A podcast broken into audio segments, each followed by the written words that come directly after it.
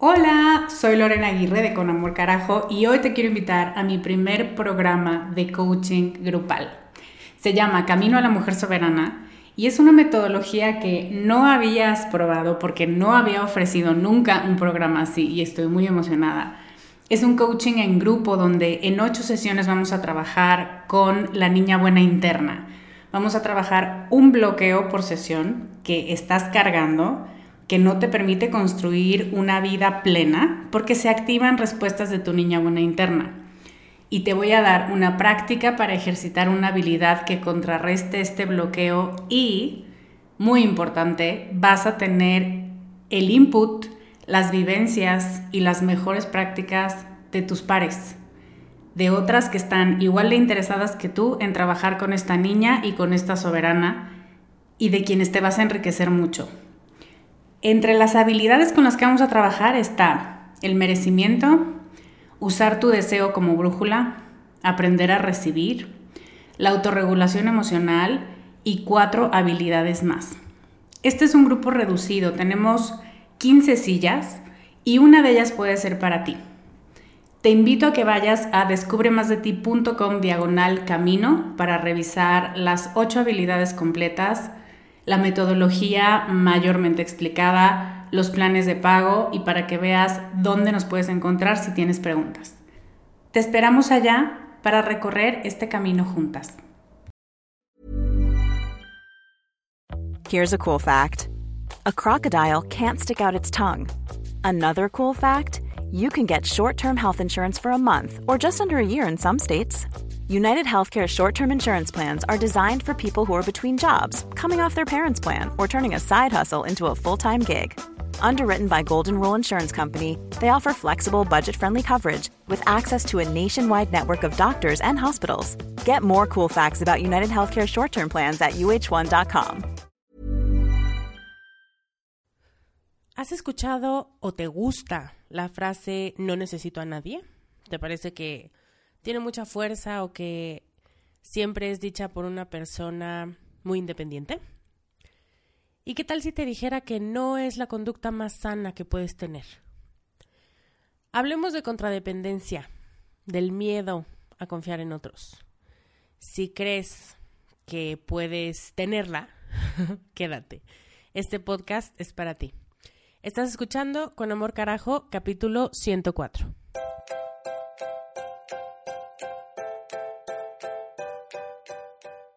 Bienvenida a Con Amor Carajo, el podcast para mujeres apasionadas donde hablamos de cómo educar tus emociones, tus ideas, tus prácticas espirituales y tus relaciones para que te atrevas a convertirte en más de ti, porque eso es lo que te hará vivir una vida más plena.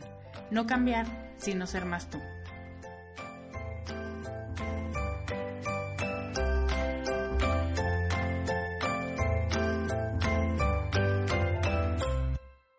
Hello, soy Lorena Aguirre, soy coach de vida y en este momento estoy viendo en mi dedo izquierdo, bueno, en mi dedo anular de la mano izquierda, una nueva pieza de joyería, que en esta sociedad implica que en un futuro cercano me voy a casar con mi novio al que amo mucho. Y probablemente si ustedes me siguen en redes, porque en todas lo compartí, ya lo saben, eh, nos comprometimos la semana pasada y estoy muy contenta y estoy muy agradecida por todas las muestras de cariño que he recibido de su parte. Son una comunidad maravillosa, llena de cariño y llena de amor y no tengo cómo agradecerlo. Y Alfredo,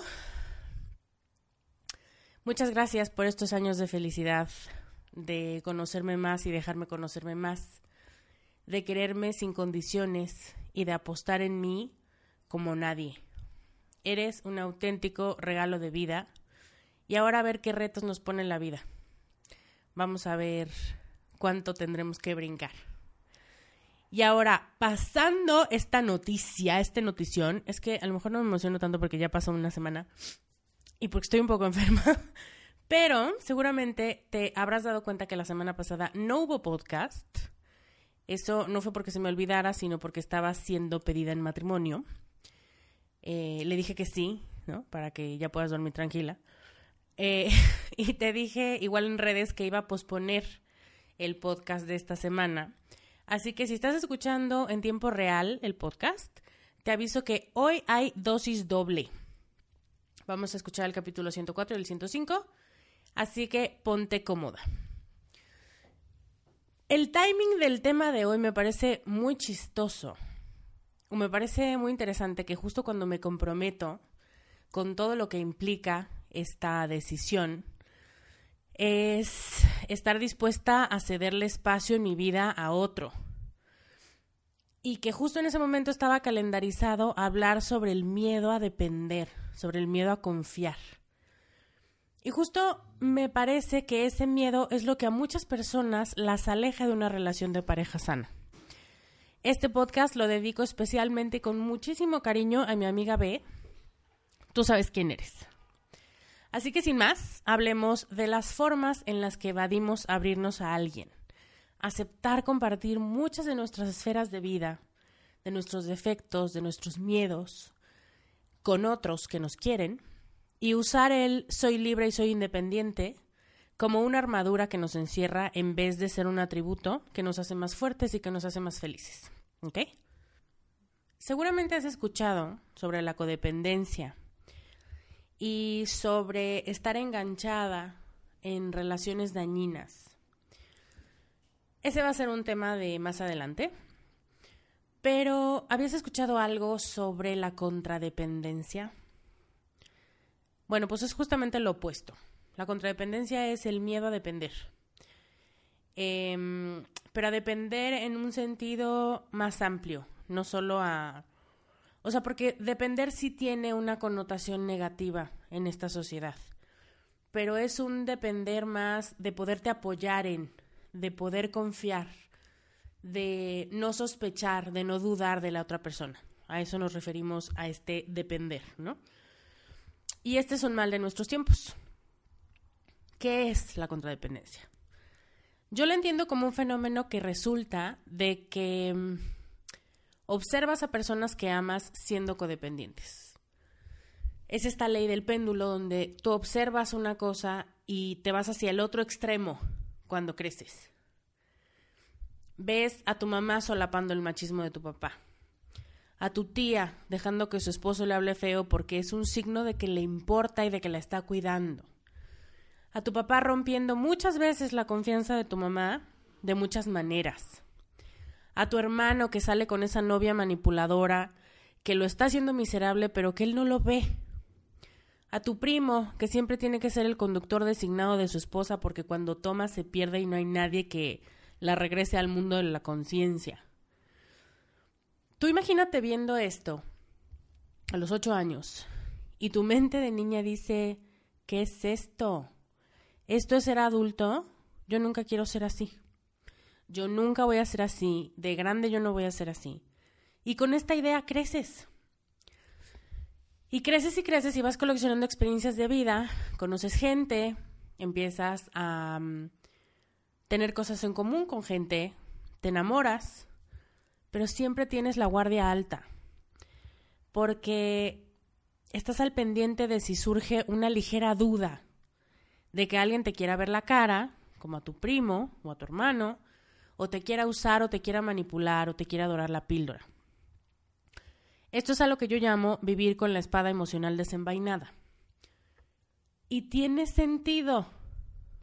Lo que tu mente de niña te dijo cuando se dio cuenta de estas conductas codependientes fue, fíjate, Lorena, cuánto dolor y cuánta infelicidad se puede causar entre personas que dicen que se quieren, pero en el fondo ve cómo se comportan y tu miedo hace como esta alarma y te dice, ten cuidado, porque si no te cuidas te puede pasar lo mismo.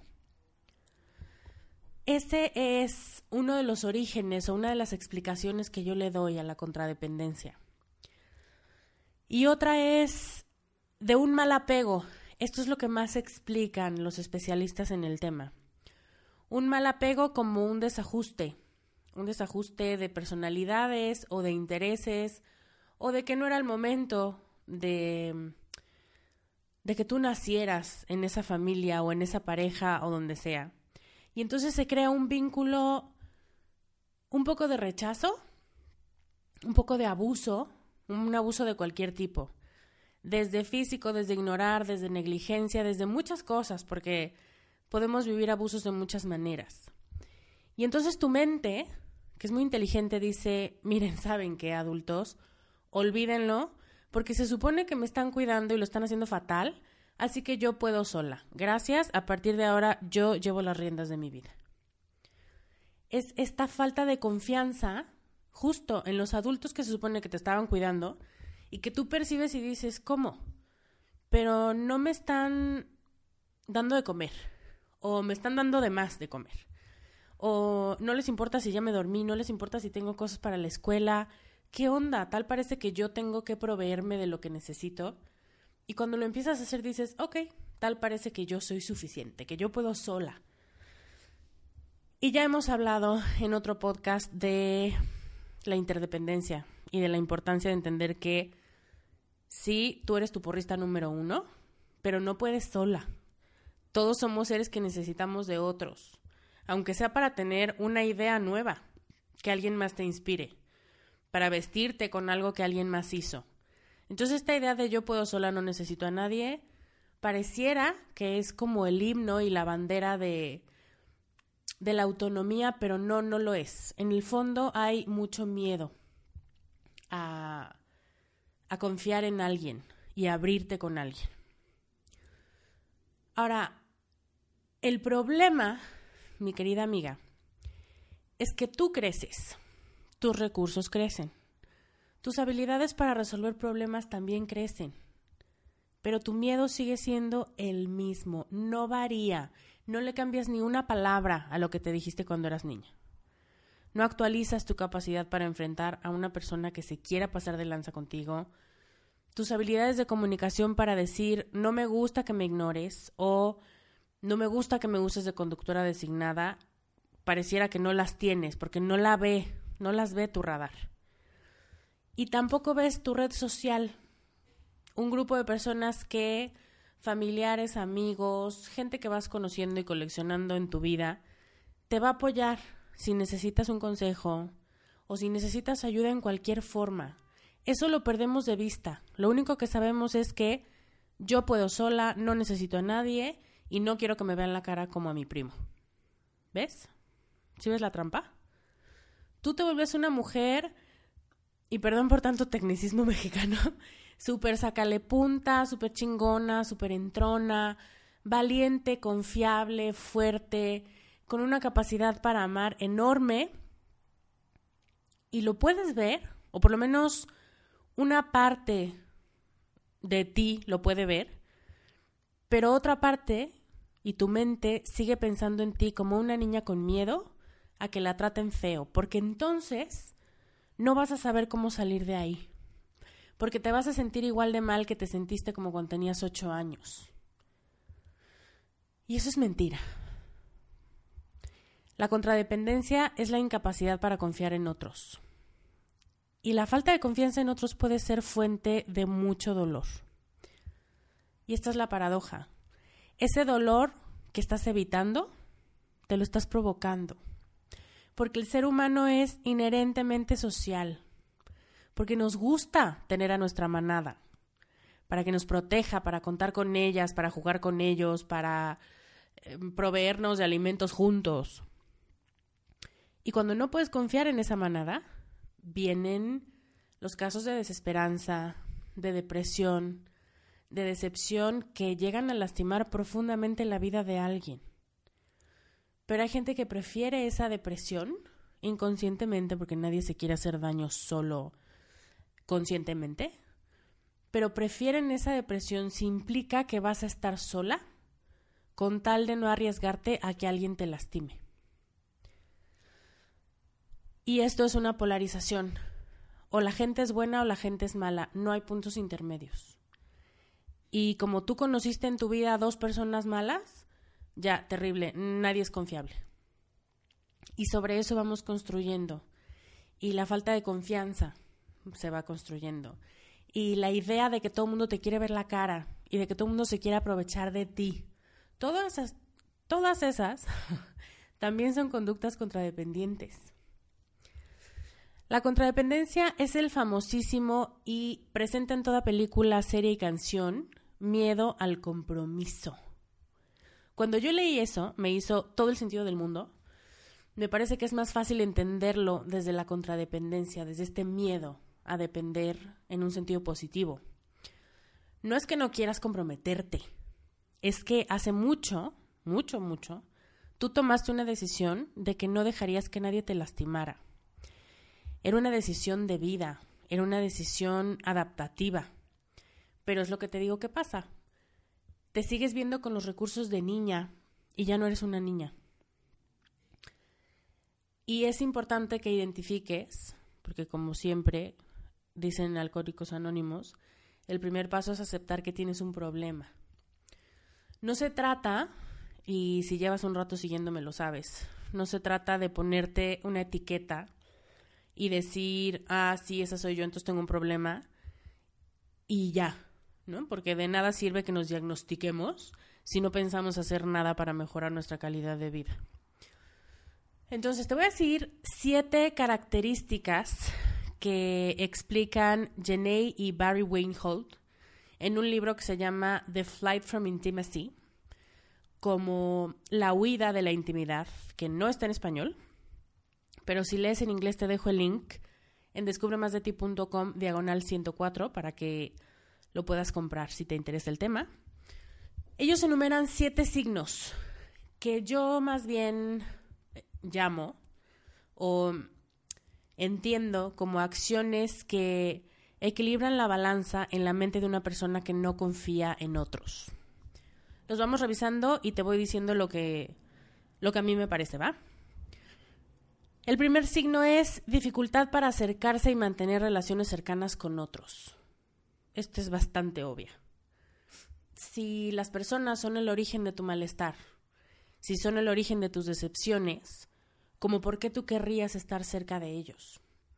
Y estos son niños que desarrollan hobbies muy individuales, ¿no? Que incluso igual les gustaba mucho el fútbol, pero de pronto deciden eh, practicar natación porque implica menos contacto con el equipo. O gente que escoge una carrera donde no tienes necesariamente que trabajar con un equipo muy grande, como programación o como carreras donde tú eres dueño de tu tiempo y de tus procesos y no necesariamente tienes que formar parte de un todo. Cool fact a crocodile can't stick out its tongue. Also, you can get health insurance for a month or just under a year in some states. United Healthcare short term insurance plans, underwritten by Golden Rule Insurance Company, offer flexible, budget friendly coverage for you. Learn more at uh1.com. Y esto es porque entre menos convivas con otras personas, menos te vas a arriesgar a que te lastimen. Segundo signo, una necesidad imperiosa, necesaria, brutal, máxima de estar bien, de tener la razón, de tenerlas todas contigo todo el tiempo. Y también tiene sentido, porque si tu niña dijo, miren, saben que ustedes lo están haciendo muy mal, yo me arreglo sola, en quien confías es en ti. Y también cuando no lo haces bien, a quien peor te castigas es a ti esto viene un poco más adelante. Pero por esto hay una necesidad que no solamente se basa en el perfeccionismo, es una necesidad de estar bien, porque si yo rijo mi vida y yo soy la que se cuida, más me vale hacerlo de la mejor manera. Es una exigencia que va mucho más allá que simplemente tener la razón por ego o por vanidad. Tercer punto, centrados en sí mismos y egocéntricos. Esta está muy relacionada con la anterior, porque ante la idea de que los demás se equivocan y los demás toman malas decisiones y yo soy quien va dirigiendo mi barco, pues mis posturas son muy buenas y la manera en la que yo defiendo mis ideas es muy buena y mis propuestas también y lo que a mí se me ocurre y mi manera de organizar las cosas. Entonces, este egocentrismo viene de la necesidad de confiar en ti y de ganar puntos de confianza para ti. Como Imagínate que tienes una bolsa de confianza donde tienes 10 bolitas de confianza y en lugar de repartirlas por diferentes personas, todas te las das a ti. Más te vale estar bien, porque estás apostando todo al mismo juego. Entonces, si no estás bien, ya lo perdiste todo. Entonces, gente que siempre quiere estarse actualizando, que siempre quiere saber más, que siempre quiere explicar todo, ¿no? Es la típica persona que le preguntas de arte y sabe, le preguntas de ciencia y sabe, le preguntas de plumas de colores y sabe, y le preguntas de aves de Sudáfrica y también sabe. Porque esta necesidad de saber cubre la necesidad de mantenerme a mí misma. Si sé mucho, puedo resolver mucho. Entonces, pues bueno, tienen, digamos, una explicación para ser egocéntricos, porque se han construido mucho, han trabajado mucho en ellos. Punto 4. Resistencia o rechazo a pedir ayuda. Esta también es autoexplicativa. Como porque yo te voy a pedir ayuda si yo ya me he esforzado mucho en aprender cómo se hacen todas esas cosas, en perfeccionar mis procesos, en cuidarme a mí misma. Entonces, no, gracias, no quiero tu ayuda. No, mira, tú aquí nada más siéntate conmigo observa cómo yo lo controlo todo y ahí si necesito tu ayuda te la pido. Obvio nunca la pides. Pero es eso, porque no quieres que te desilusionen o decir, oh, lo debía haber hecho yo porque la gente no sabe hacer las cosas tan bien como las hago yo. ¿Ves de dónde viene la desconfianza? No solamente es gente que es egocéntrica porque es odiosa y porque siempre quiere tener la razón, sino porque digamos que el chip de confiar en que otras personas también pueden hacer las cosas bien, no se les insertó cuando eran niñas. Es más, no es que no se les haya insertado, sino ellas se lo sacaron porque dijeron, no es cierto, esto es mentira. La gente no sabe cómo resolver las cosas, me quedo con mi propio chip. El quinto punto, que es el que te dije que, que venía después, espera perfección en sí misma y en otros. La persona contradependiente es excesivamente exigente. Planea mucho, tiene horarios, tiene código de colores, tiene días para vestirse con ciertos zapatos y días para usar ciertos maquillajes. Es este control de la vida que te refuerza que estás tomando buenas decisiones, que estás teniendo, que estás haciendo un buen uso de tus recursos y que en este cuidarte a ti misma nadie te gana. Entonces, evidentemente, si tiene tanta expectativa sobre sí misma y exige tanto a su propia persona, también exige a los otros. Que hay personas que pueden ser mucho más empáticas y decir, bueno, ok, la gente no lo va a hacer como yo lo hago, pero les voy a dar mis horarios, mis colores, mis formatos, para que entonces ya lo puedan hacer mejor que esa gente es mucho más fácil de trabajar, ¿no? Es, más fácil trabajar con ellas que con quien te dice, ah, no lo estás haciendo bien. Ah, es que tú no sabes. Ah, es que como tú no estudiaste lo que yo estudié, no me entiendes. ¿No? Entonces, el punto es una expectativa enorme de perfección en sí misma y de perfección en los demás. En sus palabras, en su trabajo, en sus acciones, Em, le podemos agregar un poco el juicio moral, pero eso ya tiene que ver con la personalidad. Y entonces alguien que dice, no puedo creer que digas tantas mentiras, no puedo creer que estés engañando a tu marido, no puedo creer, porque no, porque estás, lo estás haciendo mal. Y eso no hace más que reforzarme que la gente toma malas decisiones y que yo soy la única que lo hace bien. Punto 6. Incomodidad absoluta de parecer débil o vulnerable. Punto 7. Dificultad para relajarse y adicción a actividades como el trabajo o el ejercicio. ¿Qué es lo que decía un poco hace rato? Yo me la paso muy bien conmigo misma. Y yo trabajo sola, y yo hago ejercicio sola, y, y me gusta crear.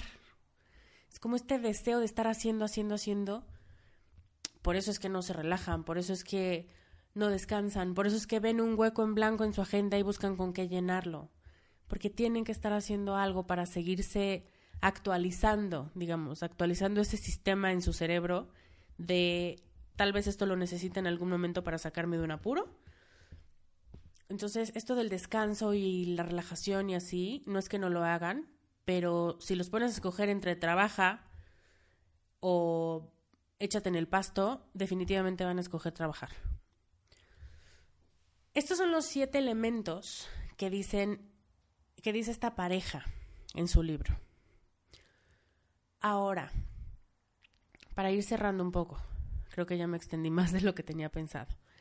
La clave para entender la contradependencia es diferenciarla de la autonomía sana, porque lo que pasa muchas veces es que se ven igual, pero tienen unos matices muy claros que tienes que aprender a identificar en ti misma. La contradependencia se basa en una mentalidad de evasión, de no tener que verte en la posición de confiar en alguien. ¿Por qué me obligas a confiar en alguien si lo puedo hacer yo sola? ¿Y por qué buscas eso? Porque no te quieres decepcionar. La gente contradependiente suele tener relaciones positivas, pero no necesariamente profundas, justo por este miedo a intimar y por la desconfianza en los demás no les gusta formar relaciones profundas o no las forman con facilidad. Puede a lo mejor que hayan hecho un amigo en la primaria que aún conserven, pero que después de eso les haya costado mucho trabajo encontrar un nivel de intimidad igual. Aún en un matrimonio, y esto es un punto muy importante porque te decía hace rato, crees, te enamoras y tal, pero lograr estar en una pareja y no confiar es doloroso tanto para la persona contradependiente como para la pareja de la persona contradependiente. En una porque es, ¿por qué no puedo confiar en ti si te quiero? Y la otra es, ¿qué más tengo que hacer para que confíes en mí? Entonces, aún en un matrimonio, la persona contradependiente suele, por dos causas, por inconsciencia total, porque no sabe que esto le está pasando, o por un exceso de racionalización, por muchas justificaciones a su conducta, suele esconder partes de su vida o suele esconder sus emociones o cómo le afectan las cosas para no mostrar necesidad. Yo no te necesito. No necesito que me consueles, no necesito tu ayuda, no pasa nada. Y es una negación a abrirse más. No porque yo no quiera que tú me cuides, pero porque yo ya me acostumbré, de verdad, no pasa nada, yo lo arreglo sola, no hay problema. Y en vez de esto, de abrirse y decir me siento muy mal, aparenta una confianza que no siente y se separa físicamente o se evade en el trabajo o en el ejercicio. Se separa para evadir cualquier oportunidad de conectar emocionalmente más allá de lo superfluo. La autonomía sana, por otro lado, es un estado de autoconfianza constante. Es una autoconfianza donde reconocemos que somos suficiente, que podemos resolverlo, pero que necesitamos de otros para algunas cosas. Creemos que podemos controlar nuestro destino, que tenemos libertad, que podemos modificar nuestras elecciones, que no importa cuántas veces nos hayamos equivocado, podemos retomar el camino y no nos dejamos influenciar ciegamente por otros. Todas estas son características de una autonomía sana. Pero la característica principal es que la persona desea ser autosuficiente porque quiere reconocer su potencial, porque quiere darse cuenta de lo que es capaz por ella misma. Fíjate cómo en una es aspiracional y en otra en la contradependencia la base es el miedo. No quiero depender de nadie. Es muy diferente decir de qué tanto soy capaz. Y una persona con autonomía sana también sabe que uno de sus recursos son sus relaciones sociales y que puede contar con otros y que puede contarles su historia y que puede pedir ayuda y que Igual y no siempre tendrá la mejor respuesta con una sonrisa en la cara, pero puede pedirlo y es bastante probable que se lo den. Las personas con autonomía sana pueden formar relaciones significativas, relaciones íntimas, relaciones profundas con otras personas sin tener un miedo constante a decir, a ver en qué momento me decepciona. Pueden compartir, pueden ser vulnerables, se sienten cómodas confiándole algo a alguien cuando la ocasión lo amerita, ¿no? No van por el mundo contando sus intimidades a cuanto ser humano se les pone enfrente. Entonces, lo primero es identificar que tienes alguno de los signos que describen estos estudiosos en su libro. El segundo es, si ves que no puedes deshacerte de esa desconfianza por más que intentas en las relaciones humanas, en otras personas, por tu cuenta, pide ayuda, de verdad. Busca un especialista. Y una última cosa, la contradependencia como yo te la explico, no puede ser ni una justificación para comportarte como lo haces, para decir así soy yo y se joden, ni un pretexto para seguirte regañando por tenerle miedo a confiar. Porque soy así, porque me encanta sufrir. Ninguna de estas dos posturas sirve, ¿ok? La información que te llega tiene que moverte de tu lugar, no tiene que clavarte más en tu martirio o en tu defecto. La contradependencia no es un diagnóstico mortal, no es algo con lo que naces y no te puedes quitar. Es una decisión de querer ser más feliz sin tantas capas encima porque no hacen falta. No todo el mundo es tan poco confiable como los adultos que te hicieron creer eso de niña. Y es verdad que tú sola puedes, pero también es bueno pensar y saber con confianza que la gente que te rodea también es capaz, que también puede cuidarte de otras maneras. Ahora que ya hablé yo, me gustaría que hablaras tú. Ve a descubremasdeti.com diagonal 104 y cuéntame con qué signo, cuál de los siete signos que te dije hace rato, de la contradependencia te identificas.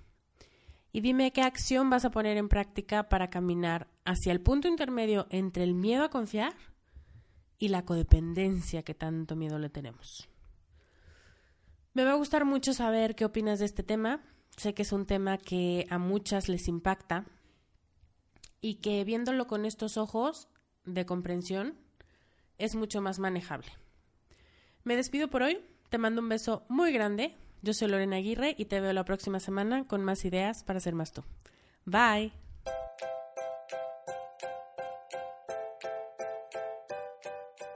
Este podcast, sus notas, regalos y links viven virtualmente en mi página www.descubremasdeti.com.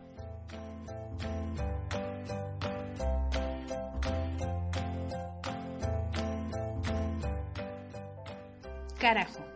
Locución adjetiva ponderativa malsonante que significa, entre muchas otras cosas, algo muy grande y muy intenso. En mi mundo así es como tienes que conocerte, valorarte y amarte, con una intensidad tan grande que no pases desapercibida. El mundo necesita que seas más tú y que nos enriquezcas a todos con tus habilidades, tus talentos y tus sueños. ¿Te atreves?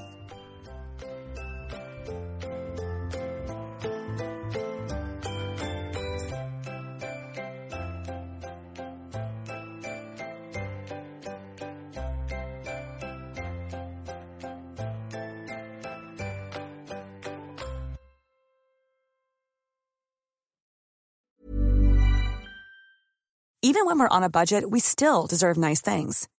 Quince is a place to scoop up stunning high-end goods for 50 to 80% less than similar brands.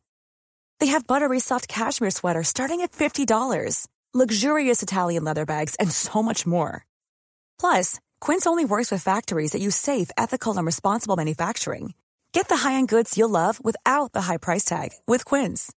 Go to quince.com/style for free shipping and 365-day returns.